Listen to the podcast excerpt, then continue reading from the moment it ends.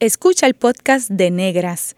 Este programa se emite los viernes a las 3 de la tarde por Radio Universidad de Puerto Rico en el 89.7 FM San Juan y el 88.3 FM Mayagüez. Todo un mundo de música e información.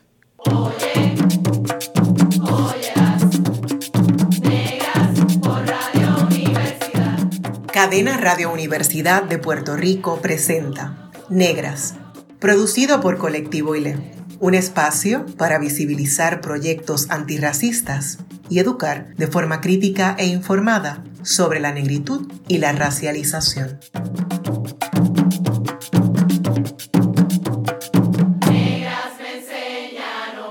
Hoy en Negras les saludan Carmen Margarita Sánchez de León y una servidora Bárbara Abadía Resach para conversar sobre el Día Internacional de la Eliminación de la Violencia contra la Mujer, nos acompaña la activista afrodominicana Ruth Pion Vizcaíno.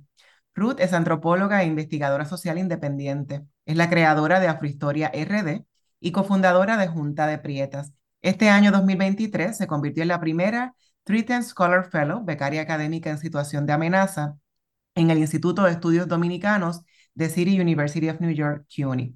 Bienvenida, Negra Ruth, ¿cómo estás? Hola, hola, ¿qué tal? Muchas gracias, Bárbara y Margot, por la invitación.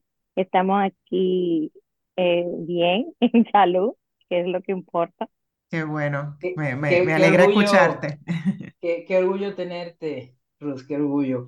Y fíjate, Ruth, acá siempre negra, este, iniciamos estas conversaciones un poco hablando sobre los procesos de nuestra concienciación racial y queremos saber con, con, qué memoria relacionas el momento en que tú interrealizaste que eres una persona visiblemente negra.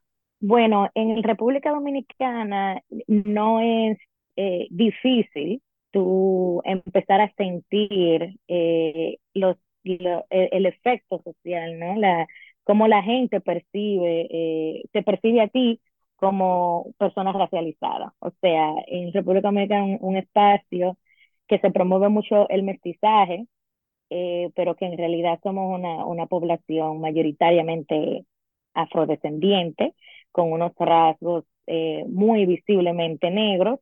Desde que uno es pequeñito, uno se va enterando en el mismo seno familiar, cuando te dicen que ese moño está muy duro, que si esa nariz de frono no, que si esa bemba, no sé qué. Entonces uno se va, se va dando cuenta desde, desde muy tiernas edades que uno tiene unas características distintivas que son claramente, claramente negras, aunque, no le, aunque en República Dominicana usualmente esa etiqueta se usa de otra manera.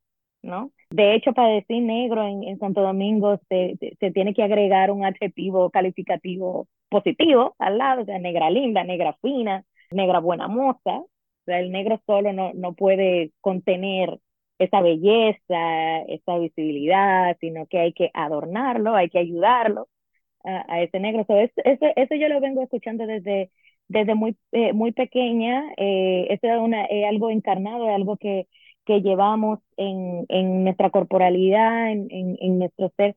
Así que sí, la, la, lo cabello para mí es, es lo fundamental y particularmente el pelo afro es lo que me lleva a mí al movimiento social y a los movimientos feministas, eh, sobre todo al feminismo negro, feminismo colonial. Por ahí es que yo eh, eh, es que yo empiezo. De hecho, esa fue como mi primera mi primer posicionamiento político serio fue dejar mi pelo natural. Y aunque ya yo tenía esa conciencia de raza, que inmediatamente uno se da cuenta en la República Dominicana a través de la media, a través de, de los espacios eh, públicos y también de la familia, pero también hay, hay una cultura grande, fuerte, eh, que prevalece en nuestro país de eh, aspirar a la proximidad a la blanquitud. Y eso se hace a través, muchas veces a través de la estética, sobre todo en los cuerpos femeninos, en los cuerpos feminizados, en, en las mujeres que no tenemos que alisar los cabellos. O sea, esto es como un rite of passage, como dicen en, en, en Gringolandia, ¿no? Es parte de, de una convertirse en, en señorita en mi tiempo.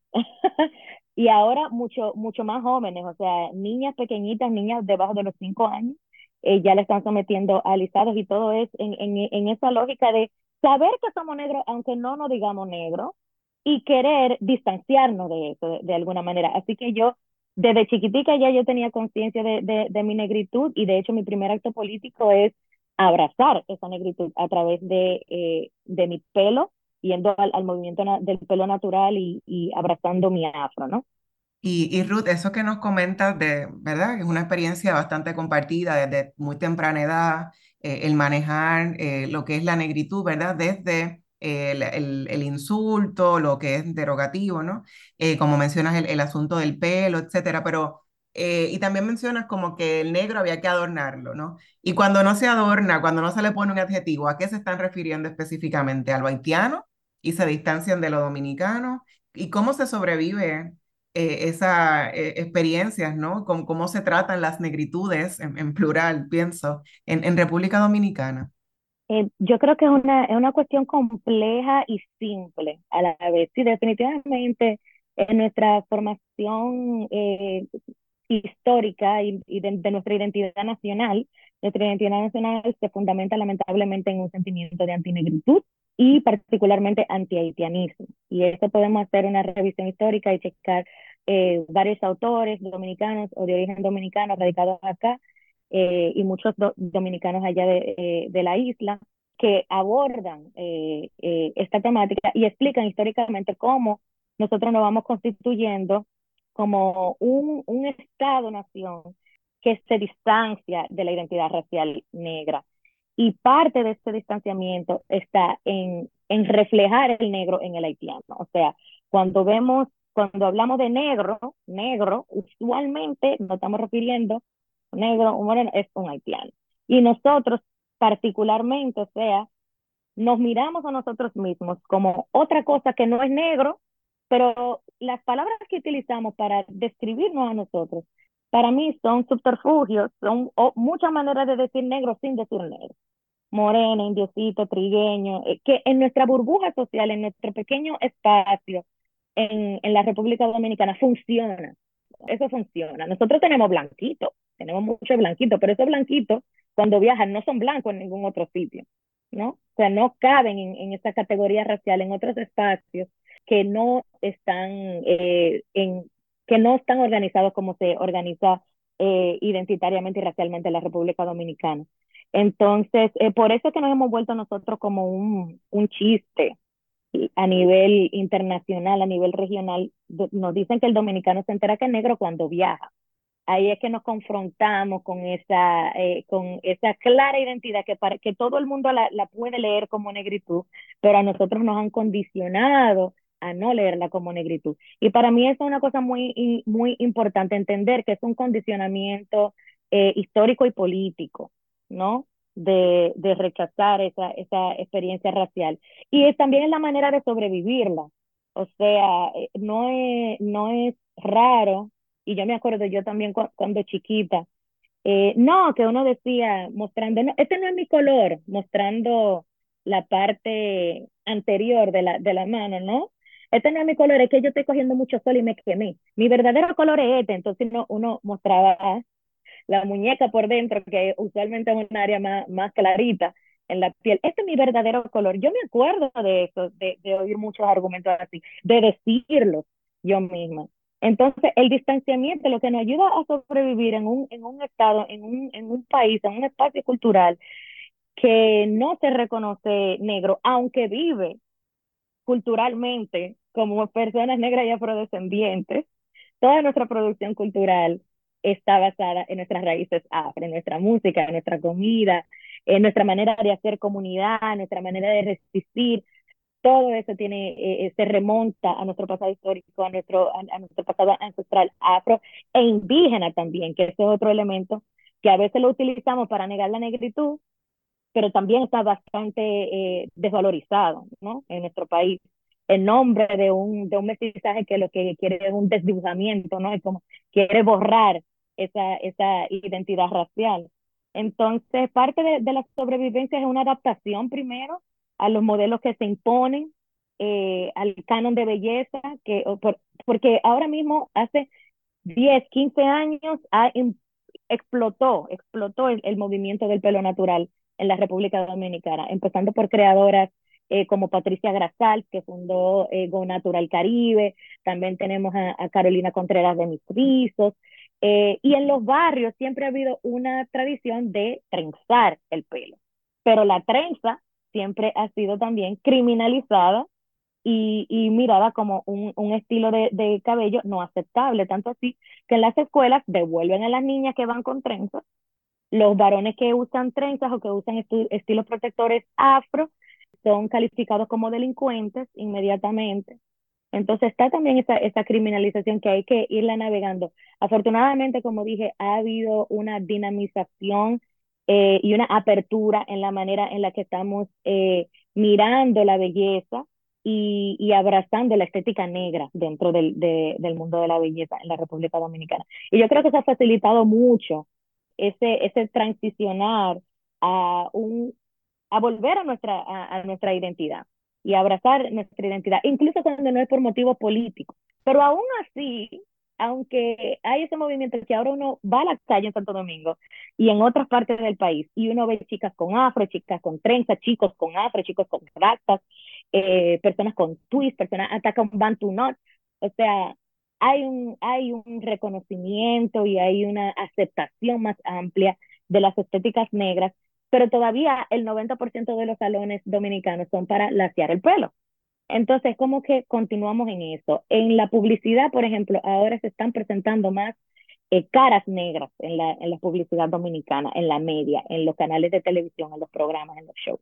Pero esta sobrevivencia este, en estos últimos 15 años, esto ha sido un, un, empuje significativo para la, la, cuestión estética que nos ha ayudado también a promover la defensa del derecho a la, a la identidad eh, y prevenir la expulsión de niñas y niños de las escuelas por usar su pelo natural. Continúa pasando, pero ahora como que tenemos más herramientas y más argumentos para combatirlo. Entonces la sobrevivencia es como una cuestión que, que la vamos negociando, eh, que la vamos, porque por ejemplo, aunque está ese movimiento del pelo natural fuerte, todavía nuestras compañeras, compañeros, compañeros, cuando van a aplicar para un trabajo, mandan una foto con pelo lacio primero, o van a la primera entrevista con el pelo lacio, y cuando obtienen el trabajo, sí obtienen el trabajo, entonces empiezan a, utilizar su pelo natural.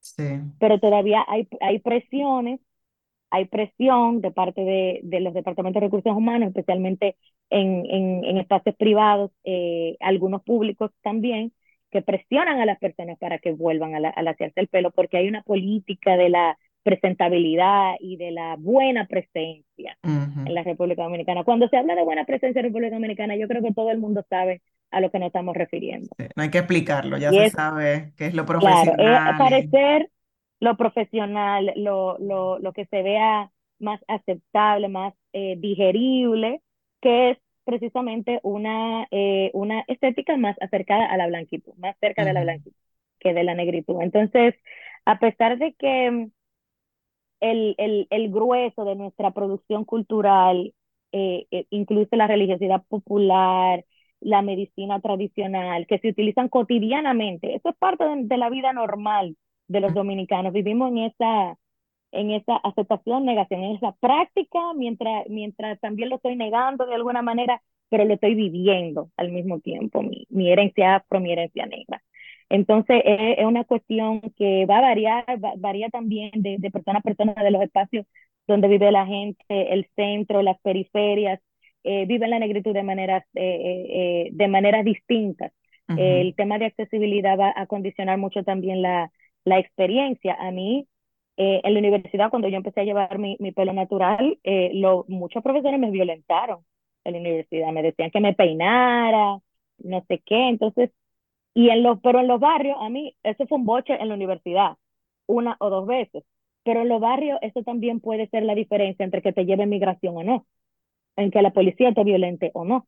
Entonces, hay lugares y hay, hay, hay momentos y, y hay espacio en, en, esa estratificación social y esa escala de colorismo que tenemos en República Dominicana que, que puede hacer la, la experiencia de la negritud muy diferente de persona a persona.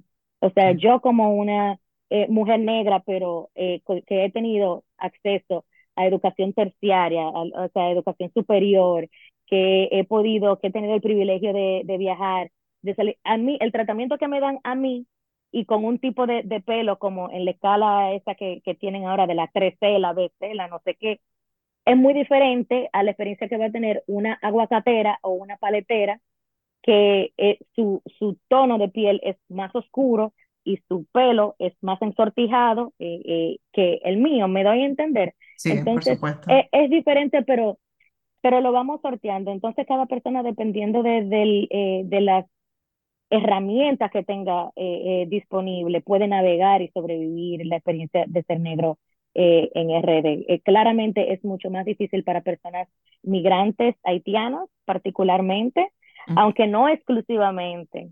En estos últimos años que se ha, em, que han empeorado, vamos a decir de, de esa manera, que han recrudecido las, las políticas migratorias eh, antinegras. Han caído víctimas personas negras que no son haitianas también. Tenemos el ejemplo de una persona, un señor holandés, que migración lo detuvo por dos días antes de darse cuenta que no era haitiano. Estados Unidos lanzó una alerta a sus ciudadanos afroamericanos y sus ciudadanos eh, negros de tener cuidado de viajar a República Dominicana, porque precisamente se estaban presentando bastantes casos que llamaron a la, a, la atención a, esa situación con personas negras. Entonces, claro, un, un afroamericano no va a tener las mismas, un negro afroamericano no va a tener los mismos retos en Santo Domingo cuando viene como turista, como extranjero, que un migrante haitiano, por ejemplo, o un migrante negro de, de otras partes del sur, del sur global. O, pero también tenemos negros no solamente el haitiano migrante, la mayoría de la población dominicana es muy visiblemente negra, a muchos dominicanos también se lo lleva migración. Entonces, eh, depende también de los sitios donde, donde viva. Migración no va a estar en, en, en, los, en, los, en las áreas residenciales del centro de Santo Domingo, uno no va a ver mucha, muchos camiones de migración, pero cerca de las comunidades, de las periferias, de los batelles, ahí sí, ¿no? Entonces creo que todo eso va a condicionar nuestra experiencia como negros y que va a hacer nuestra vida más o menos complicada eh, de, de, navegar basada en ese prejuicio racial. Qué interesante que nos, nos traes todo esto porque eh, no, no habíamos tenido la oportunidad, no sé si tú coincides, Bárbara, en escuchar con tanto detalle eh, la razón, la importancia del cabello como, como un punto, ¿verdad?, donde que genera distintos niveles de discriminación y cómo pasa eh, eh, este tema, ¿verdad?, de, de, esa exclusión social y esa persecución y esa criminalización. Así que yo, la verdad que te, te agradecemos muchísimo esta explicación tan detallada porque ayuda a entender a a la radio audiencia por qué insistimos, ¿verdad?, en, en esta pregunta. Ruth, queríamos también hablar sobre eh, lo que se celebra eh, mañana, que es el 25 de noviembre. Desde 1999, la ONU estableció el 25 de noviembre como el Día Internacional de la Eliminación de la Violencia contra la Mujer. Esto en conmemoración de la lucha y el activismo político de Patria, Minerva y María Teresa Mirabal, que fueron asesinadas el 25 de noviembre de 1960 durante la dictadura de Rafael Trujillo. ¿Puedes proveerles a la audiencia un poco el contexto en el que se cometen estos asesinatos? Y también tengo una curiosidad de, de, cuál es el impacto que tienen las mariposas, las hermanas Mirabal, y esta declaración del 25 de noviembre en la, las luchas que libran las mujeres afrodominicanas. Qué buena esta pregunta. pues sí, un poco de contexto histórico sobre eh, las mariposas, ¿no? Y cómo sucede su asesinato a manos de el dictador Rafael Leónidas Trujillo. Eh, pues Trujillo fue eh, uno de los dictadores más conocidos eh, de la República Dominicana, gobernó entre, desde 1930 hasta 1951, cuando fue ajusticiado, precisamente después del, gran descontento, además de todo el descontento acumulado, ¿no? creo que la, última gota, o una de las últimas gotas, fue el asesinato de las hermanas Mirabal y eso fue lo que propulsó, ¿no? Lo que eh, eh, impulsó eh, su ajusticiamiento al año, el año siguiente, meses después. Entonces, esta dictadura política se instala, y creo que es importante hacer esta, esta precisión, se instala en un momento histórico en el cual tenemos, teníamos en el país una gran influencia es norteamericana en, la, en, lo político y en lo militar. De hecho, Trujillo fue entrenado por la fuerza norteamericana. O sea, hay una influencia norteamericana en, en, en el posicionamiento de Rafael Leonel Trujillo en el poder en 1930 y en el mantenimiento de ese poder a lo largo de, de estos 31 años de, de, dictadura. Durante ese periodo, las, em, las restricciones y las violaciones de los derechos humanos eran rampantes.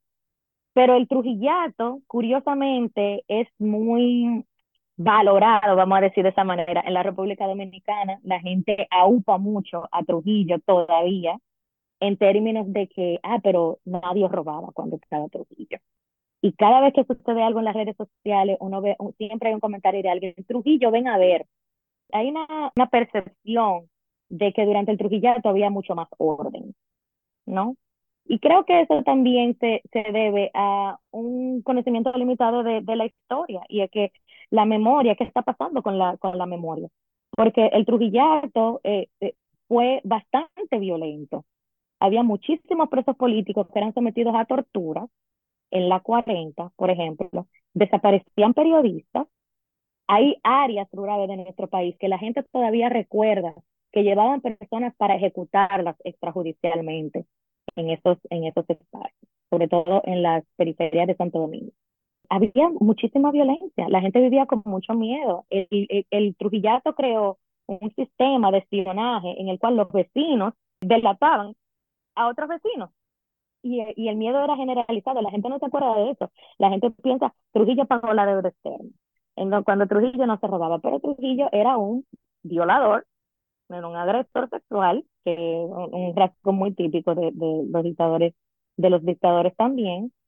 Eh, tenía controlada las academias, él desmovilizó el movimiento estudiantil, construyendo un movimiento que espiara y denunciara las personas que se organizaban dentro del movimiento estudiantil. Él estaba en contra totalmente del, del pensamiento crítico y cualquier cosa. Él pensaba de los intelectuales, de los académicos como enemigos del, del, del Trujillato, ¿no? Y en ese, en toda esa, eh, esa cuestión, además de, que nadie robaba, pero él sí, ¿no? O sea, cómo las arcas, cómo sus bolsillos se ensanchaban a partir de, eh, sacando de las arcas nacionales, ¿no?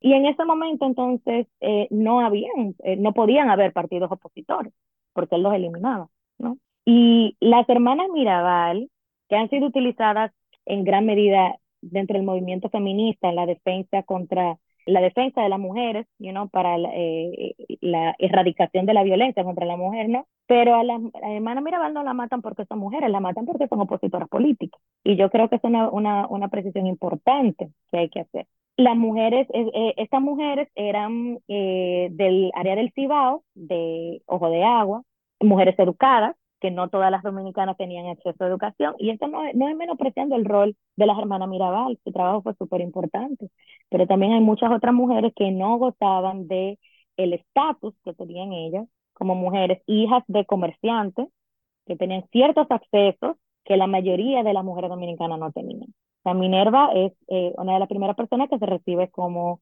abogada en la Universidad Autónoma de Santo Domingo, ¿no?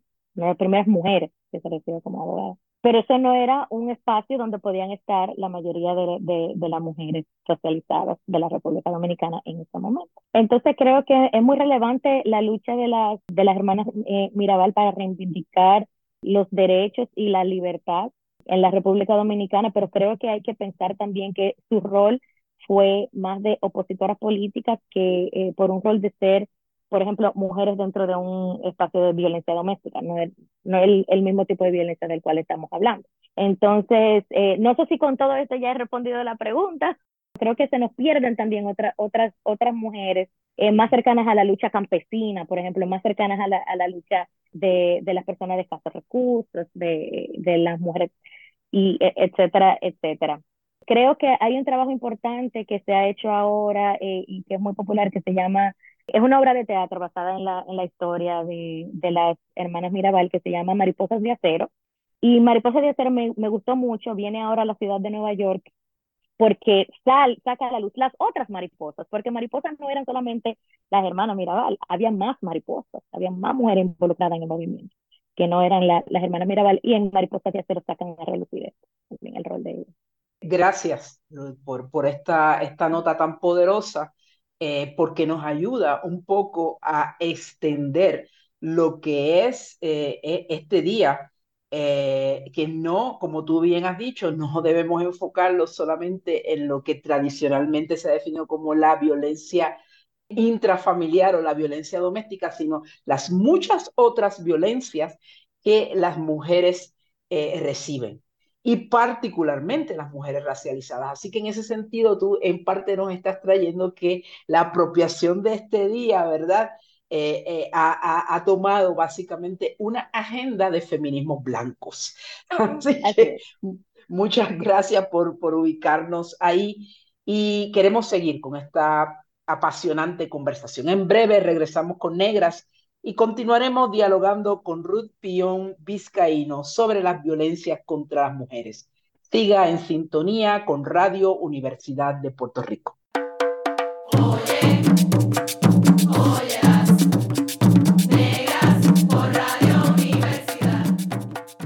Está escuchando el podcast de Negras. Este programa se emite los viernes a las 3 de la tarde por Radio Universidad de Puerto Rico en el 89.7 FM San Juan y el 88.3 FM Mayagüez. Todo mundo de música e información.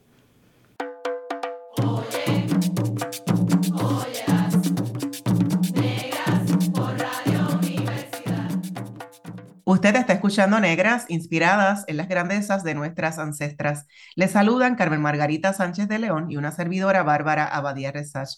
En el marco del Día Internacional de la Eliminación de la Violencia contra la Mujer, conversamos con Ruth Pion Vizcaíno.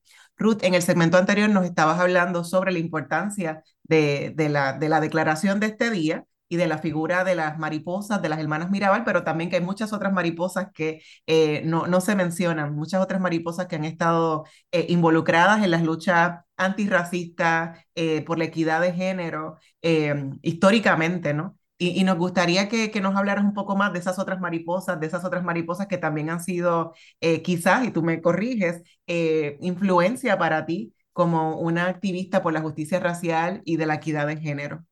Bueno, Bárbara, yo pienso mucho en las mujeres que eh, han sido borradas de la historia o ni siquiera inscritas en el, en el relato histórico y esas luchas que eh, se han quedado solamente en la memoria de las personas que la, que la vivieron, pero no por eso son menos importantes.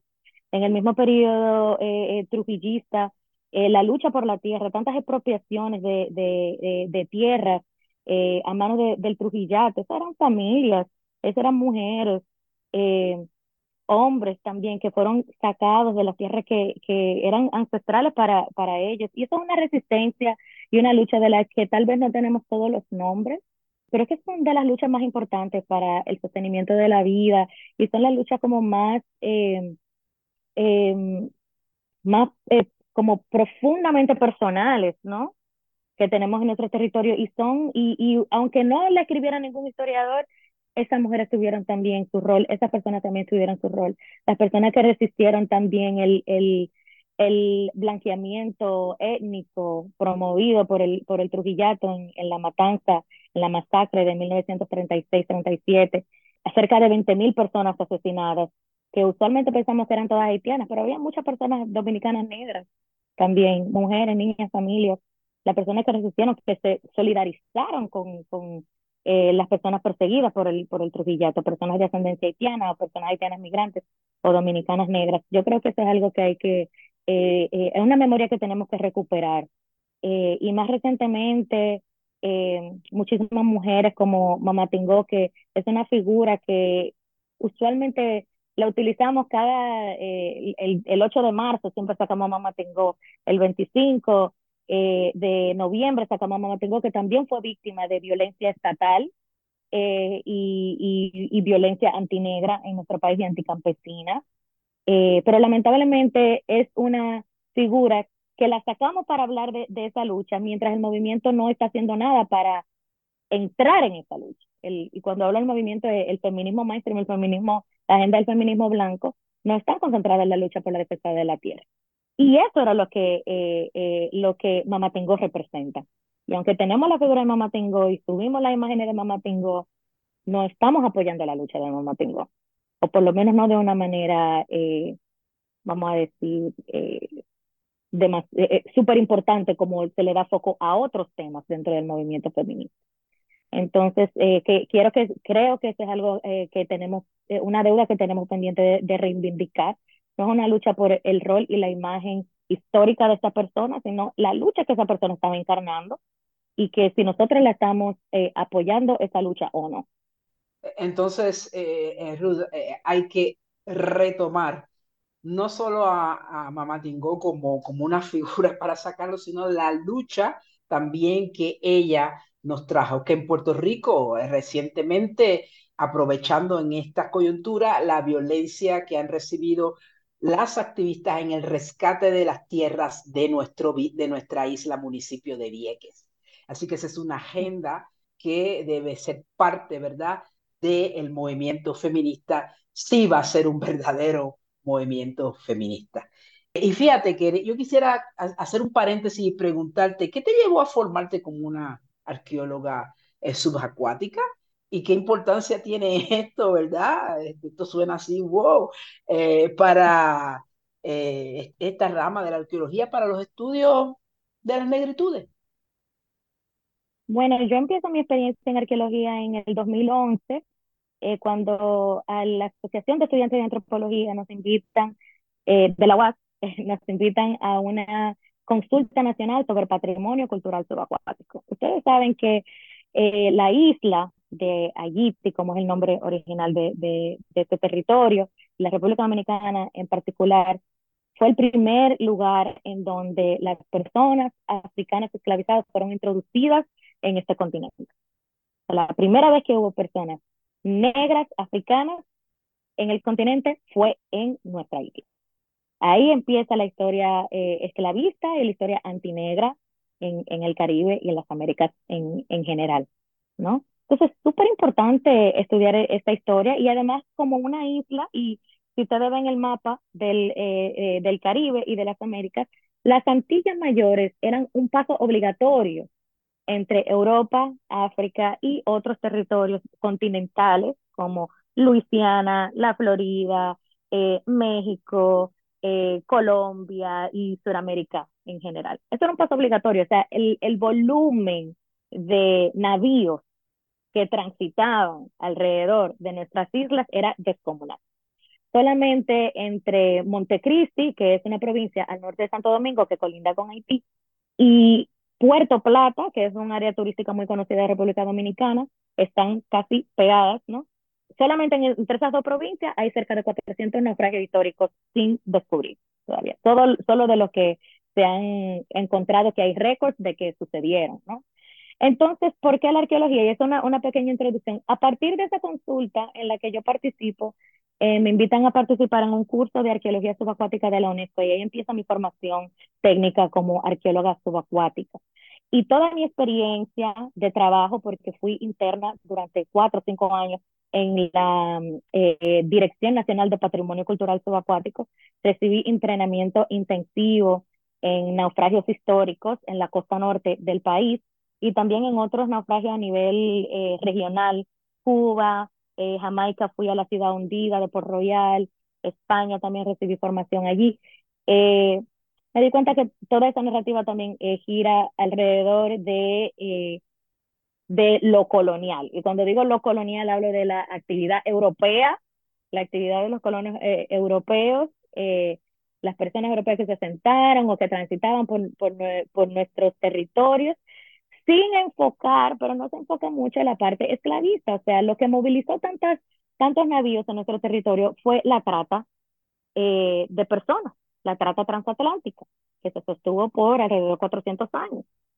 Entonces, hay un foco ahora que está creciendo en arqueología eh, sobre estudiar desde los, los navíos que se utilizaban para transportar estas mercancías humanas, ¿no? Porque eran seres humanos tratados como mercancía, eh, hay un movimiento que se está fortaleciendo alrededor de eso, pero que no ha llegado lamentablemente a la República Dominicana y no ha llegado ese, ese foco tampoco. Eh, me parece que en Puerto Rico tampoco hay, hay, eh, hay tanto de eso.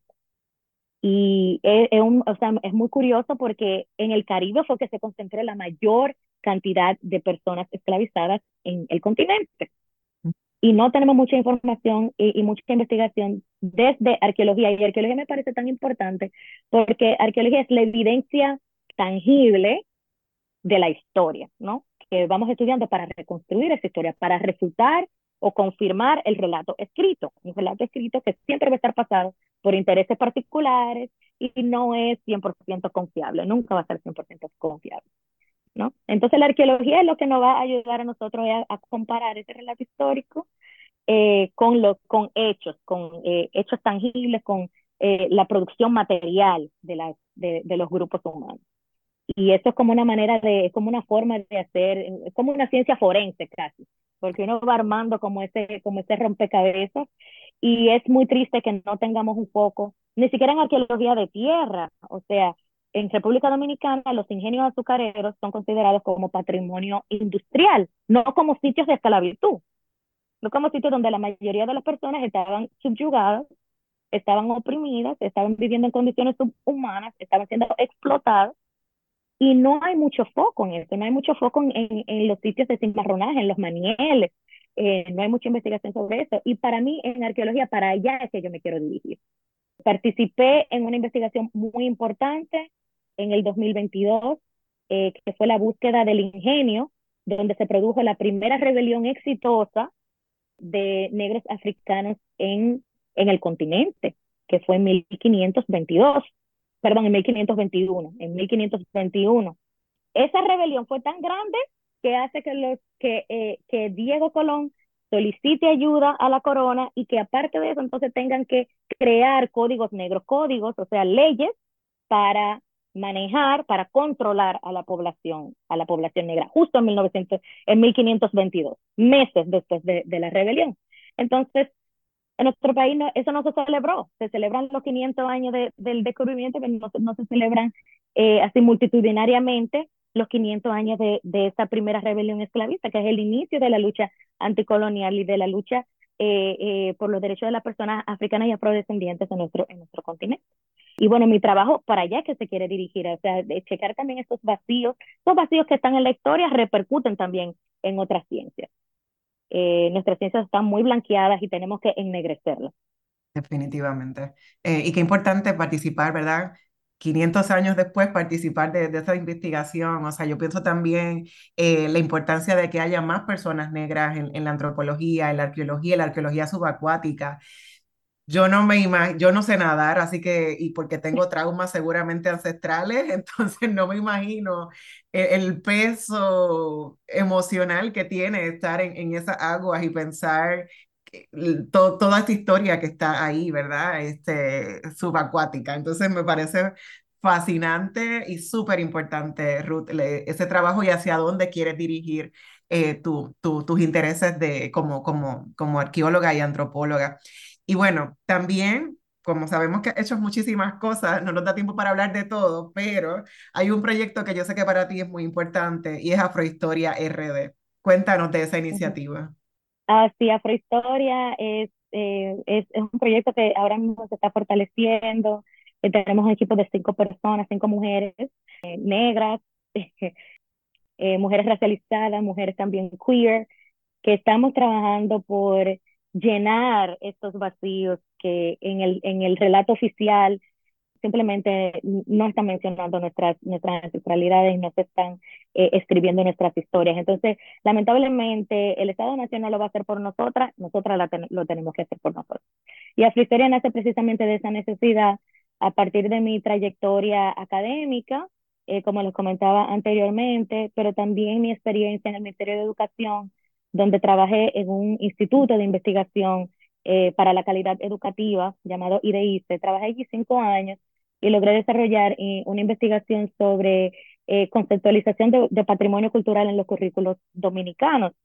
En, toda esa trayectoria y con esa investigación, ahí se sigue, yo sigo confirmando esos vacíos que hay en, el sistema educativo para hablar de, nuestra, de nuestro pasado, eh, para hablar de nuestras experiencias de la, o de las experiencias de nuestros antepasados africanos eh, esclavizados y de las personas indígenas también de, de, nuestra isla. Y entonces, en vista de esos vacíos, entonces los tenemos que llenar. De alguna manera, esos, eh, hay que, eh, estas informaciones que no nos está proveyendo, se, no, no se, nos están proveyendo desde esos espacios de, de, de, toma de decisión, que son a los que mayoritariamente los niños y niñas dominicanas van a tener acceso, porque tal vez los niños y niñas dominicanas no todos van a ir a un museo no todos ni siquiera van a ver el mar. Oye, una isla y hay mucha gente que no, que no conoce el mar en República Dominicana, ¿no? Y entonces lo más cercano que van a tener a conocer esta historia va a ser lo que le diga la escuela, lo que le enseñen en la escuela. Y si la escuela no le está enseñando, entonces nosotros como personas afrodescendientes somos los, que, los, responsables de eh, reivindicar, eh, recontar, reformar nuestro relato histórico desde nuestra, desde nuestra propia perspectiva y centrando la experiencia afro, porque lamentablemente, en, como se cuenta la historia en Dominicana, no se centra la experiencia afro, es, totalmente eurocéntrica la manera en la que se, se cuenta la historia. Entonces, de ahí nace Afrohistoria de Redes. Yo empecé a pensar, decidí primero renunciar a, a, a mi trabajo en el Estado dominicano y cuando tomé la decisión, entonces empecé a pensar qué yo puedo hacer con mi experiencia, mi conocimiento. Eh, yo estudié eh, varios idiomas eh, mientras estuve en mi carrera universitaria, que tampoco estaba utilizando. Entonces, Afrohistoria nace primero como un recorrido histórico llamado Historia Oculta. Historia Oculta porque no nos la cuentan. Está ahí, no es que no está. Esas experiencias están ahí. esa evidencia arqueológica está ahí, pero no se nos muestra. Los sitios de interés de memoria histórica negra no tienen placa, hay algunos sitios que ni siquiera eh, los guías turísticos oficiales están autorizados de llevar a personas, a, visitantes. Por ejemplo, la negreta, que era el espacio en donde eh, aprisionaban a las personas eh, esclavizadas y era el mercado negro. La negreta, los guías turísticos oficiales no pueden llevar personas para allá. Entonces, hay una cuestión muy sanitized, como dicen en inglés, acerca de cómo, se cuenta la historia. Y en Afrohistoria hacemos todo lo contrario. Aquí es sin pelo en la lengua, son verdades difíciles de escuchar, eh, hay mucho trauma histórico, hay mucho dolor, pero también hay mucha resistencia. Eso es algo que yo quiero promover desde Afrohistoria. No es solamente revivir el tormento de nuestros ancestros, es ver sus procesos de resistencia y de liberación, cómo ellos gestionaron la vida, cómo ellos reconstruyeron sus culturas, juntos primero, cómo fue ese sincretismo africano-africano, ¿no? Y luego africano con taíno, pero el único sincretismo del que hablamos usualmente es el sincretismo con la religiosidad católica, ¿no? Pero hubo sincretismo entre diversos grupos tribales africanos que llegaron a nuestra isla y también hay una herencia fuerte afrotaína que, de la que no hablamos. Y Afrohistoria eso es lo que, lo que, lo que viene a traer. Eh, aparte de los recorridos históricos, facilitamos talleres, eh, eh, somos consultores también en, en, diversidad, equidad e inclusión. Y, bueno, el propósito es hacer esta información accesible para los chicos y chicas, chicas de las comunidades, incluso precisamente las comunidades más empobrecidas, las que van a tener menos acceso a esta información a través de, de libros, educación superior, etcétera, etcétera. Queremos que nosotros nos volvamos, conozcamos nuestra historia, y, nos volvamos custodios de esa historia. Poderosísimo. Pero no es solo eso lo que tú has hecho, tú has cofundado eh, eh, la Junta de Prieta. Para beneficio de, de, la gente que nos está escuchando, explícanos, explícanos sobre esta Junta. Junta de Prietas es eh, el colectivo feminista antirracista de mujeres negras al que yo pertenezco. De hecho, mi militancia en, en, el activismo primero empezó por un activismo feminista y prontito ya me di cuenta, esta no es mi casa. Conjunto de Prietas es que yo empiezo a aprender sobre feminismo negro y los movimientos por la defensa de la tierra, empezamos a estudiar y a leer y a escuchar nuestras experiencias eh, que muchas de ellas son compartidas, ¿no? Y empezamos a articularnos allí, es un, es un grupo eh, que tenemos desde el 2018-2019 articulándonos, eh, tenemos personas de diversas trayectorias de, de, trabajo, la mayoría de nosotras somos investigadoras también, pero tenemos mujeres que son artistas, tenemos mujeres politólogas, eh, tenemos mujeres que se dedican a, a, muchas diversas cosas, pero que en, en nuestro fuero interno eh, compartimos esta lucha eh, por los derechos de las personas afrodescendientes, por la reivindicación de nuestra identidad, y es un grupo poderoso. También articulamos con otros colectivos con los cuales hemos hecho trabajos artísticos como performance, por ejemplo, el performance Nada que celebrar, el performance ¿Acaso no soy una mujer? que están disponibles en YouTube. Eh, y hacemos también talleres y espacios de, reflexión y conversación. Lo que queremos es eh, hablar de estos temas, que, la, que las personas eh, encuentren un lugar, encuentren un espacio donde sentirse identificados, identificadas, identificadas en, en, en nuestras, los retos que tenemos como personas afrodescendientes en un país que no se reconoce como afrodescendiente. Maravilloso, Ruth. Y también queríamos, ver Un poco para concluir esta conversación que ha sido fascinante. Ahora mismo estás en CUNY, eres parte del Dominican Studies Institute y te han becado como una persona que está en una condición de amenaza en tu país de origen, República Dominicana. ¿Qué nos cuentas sobre esta experiencia? Y por un lado, ser una de las primeras becadas bajo esta premisa, ¿no? De en esta coyuntura histórica donde hay tantas amenazas y tantos odios internacionales. Eh, pero por otro lado te da la oportunidad de, continuar tu trabajo de investigación, de activismo político. ¿Cómo, cómo ves esa contradicción de, del sufrimiento, de, del trauma, del no poder estar quizás en tu país y estar fuera, pero vinculada a tu país? Ah, ah, definitivamente eh, hay sentimientos contradictorios con esto porque yo soy una de muchas. Yo no soy, ni, no soy la primera persona que está siendo perseguida eh, política y públicamente, estoy siendo eh, sometida a doxing, pero muchas de mis compañeras también. Y muchas de mis compañeras que están incluso en situaciones de vulnerabilidad más agudas que la mía, y de las cuales, pues, de los cuales podemos discutir, pero también, eh, pero está eso, ¿no? Sentirme, eh, conchale, ahora yo estoy aquí, estoy técnicamente a salvo, porque eso, eso técnicamente, la seguridad nuestra no está garantizada en, en ningún sitio, especialmente porque los grupos que persiguen a personas activistas, a defensores y defensoras de derechos, están aquí también organizados en la ciudad de Nueva York. Y están en, muchos espacios eh, dominicanos alrededor de eh, eh, en, en, los territorios de Estados Unidos. Entonces, em, todos estamos en, en, riesgo. Sí hay, hay, hay, un sentimiento ahí de, eh, conchale, mis compañeras están, no, no están bien, no, no le están pasando y yo estoy aquí, pero al mismo tiempo es un beneficio porque mi labor aquí es crear vínculos y crear puentes de solidaridad, contactos para continuar nuestro trabajo, para que mañana yo me regreso para Santo Domingo, pero que sea otra compañera que pueda aprovechar esta oportunidad. Eh, muchas veces los espacios académicos no son, no son, eh, no nos representan y no son 100% seguros para nosotros, pero yo creo que es importante aprovechar estas oportunidades y, y estas eh, muestras de solidaridad eh, que están viniendo de instituciones específicas, como en este caso el Instituto de Estudios Dominicanos, que se ha solidarizado con las cosas que nos están pasando nosotras allá en, en, en la isla, hay que aprovecharlas. Hay, hay sentimientos de desconfianza eh, porque realmente los espacios académicos no han sido eh, que han, eh, eh, han fomentado prácticas extractivistas con nosotras, desde los territorios. Entonces, ahí hay una de las razones por las que algunas de mis compañeras rehusaron aplicar.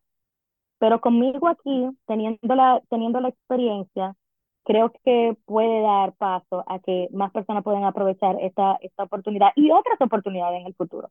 No es solamente desde las universidades que se están abriendo lazos de, de, de solidaridad transnacional.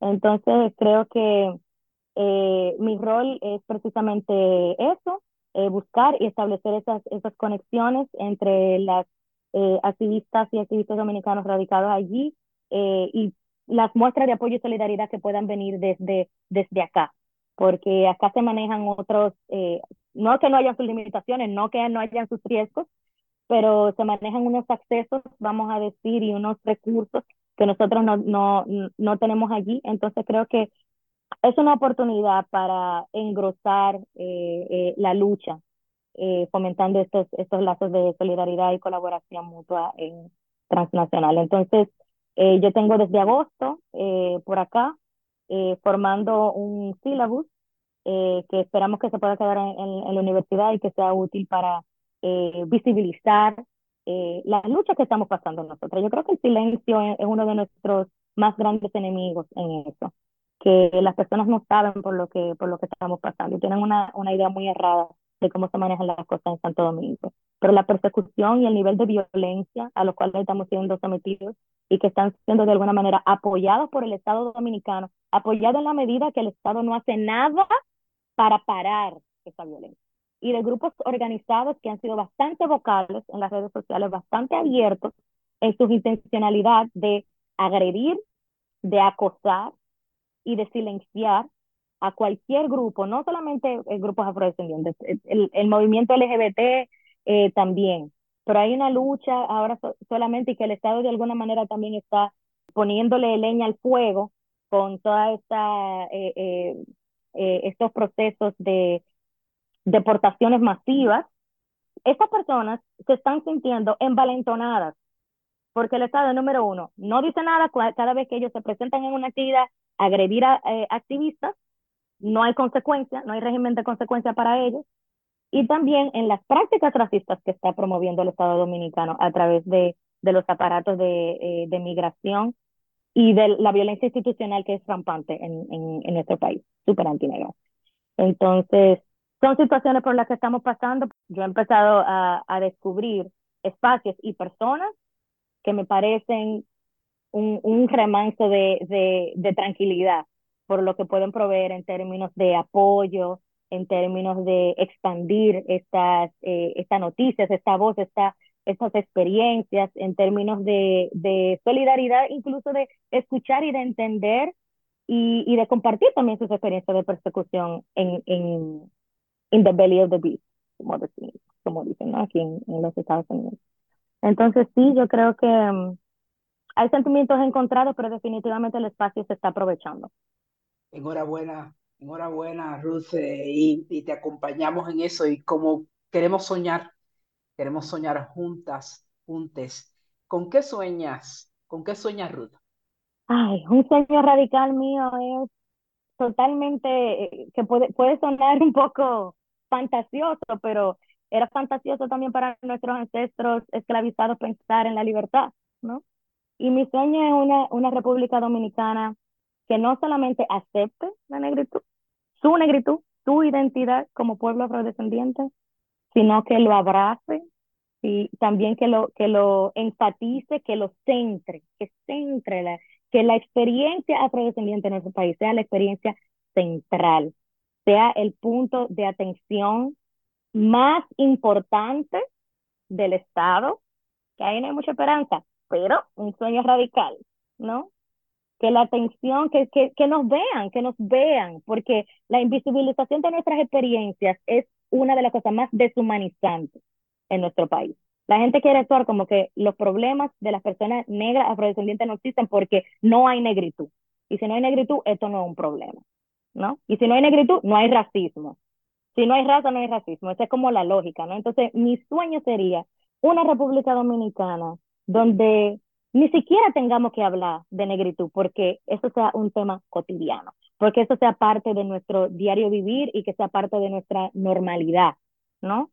Esa, esa aceptación de quiénes somos, de dónde venimos y esa valorización de nuestra herencia Ese, ese sería mi sueño, que, que, que no tengamos ya que pelear tanto. Mi sueño es el descanso para las activistas antirracistas, mi sueño es el descanso para, para las personas afrofeministas. Que, que, no, que los problemas nosotros sean otros, que sean otros los problemas, que no sea este. Eso sería como mi sueño. Que así sea, Ruth, que, que ese sueño radical se cumpla y lo, lo podamos ver todas juntas. Como siempre, agradecemos al personal técnico de Radio Universidad por su apoyo en esta edición de Negras. No olviden sintonizar Negras el próximo viernes a las 3 de la tarde. Feliz viernes a todos. Cadena Radio Universidad de Puerto Rico y Colectivo ILE presentaron Negras, asumiendo nuestro justo rol como forjadoras de cambio. Acaba de escuchar el podcast de Negras. Le invitamos a que nos sintonice los viernes a las 3 de la tarde por Radio Universidad de Puerto Rico en el 89.7 FM San Juan y el 88.3 FM Mayagüez. Todo un mundo de música e información.